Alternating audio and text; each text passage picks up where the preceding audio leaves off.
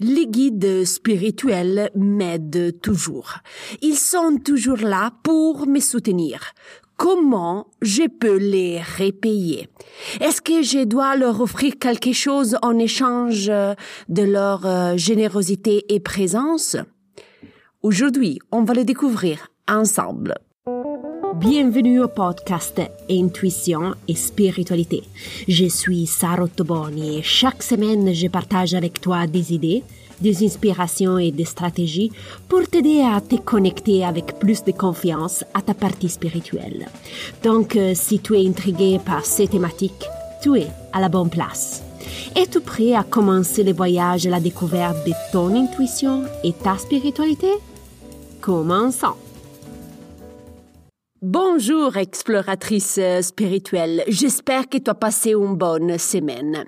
Aujourd'hui, nous allons discuter ensemble si tu dois remercier en quelque façon tes guides spirituels pour leur soutien. Une auditrice m'a contacté il y a quelques semaines pour savoir si elle devait, d'une manière ou d'une autre, remercier ses guides pour tous les conseils envoyés. La jeune fille recevait toujours des conseils, mais elle se sentait en dette envers eux. En plus, parfois, elle ne posait pas des questions pour deux raisons. Elle voulait pas déranger et elle ne voulait pas augmenter sa dette.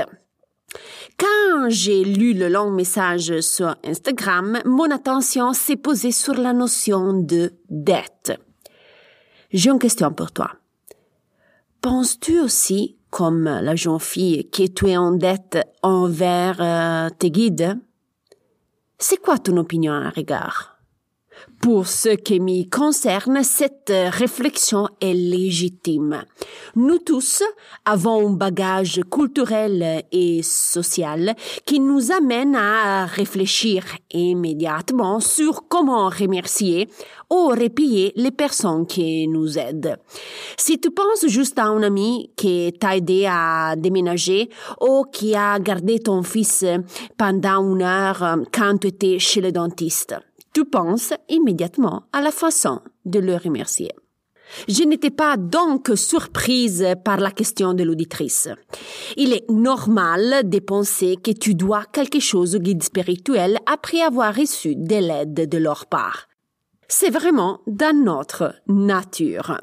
Mais si je dois répondre de manière concise à la question initiale, la réponse est non. Tu ne dois absolument rien offrir en retour à tes guides spirituels. Avant de te quitter, je voudrais souligner deux points très importants pour moi. Le premier, Comment je dis toujours à mes amis, à mes clients, l'aide des guides est une aide inconditionnelle. Ils vont t'aider, ils vont être là pour toi, c'est leur mission.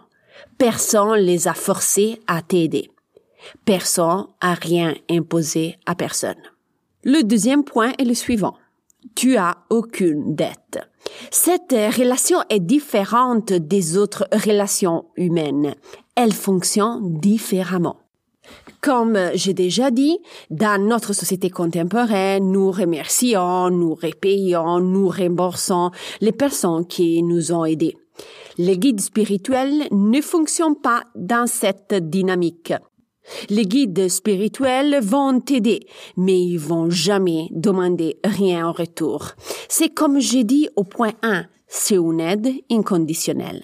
Alors, n'hésite pas à demander.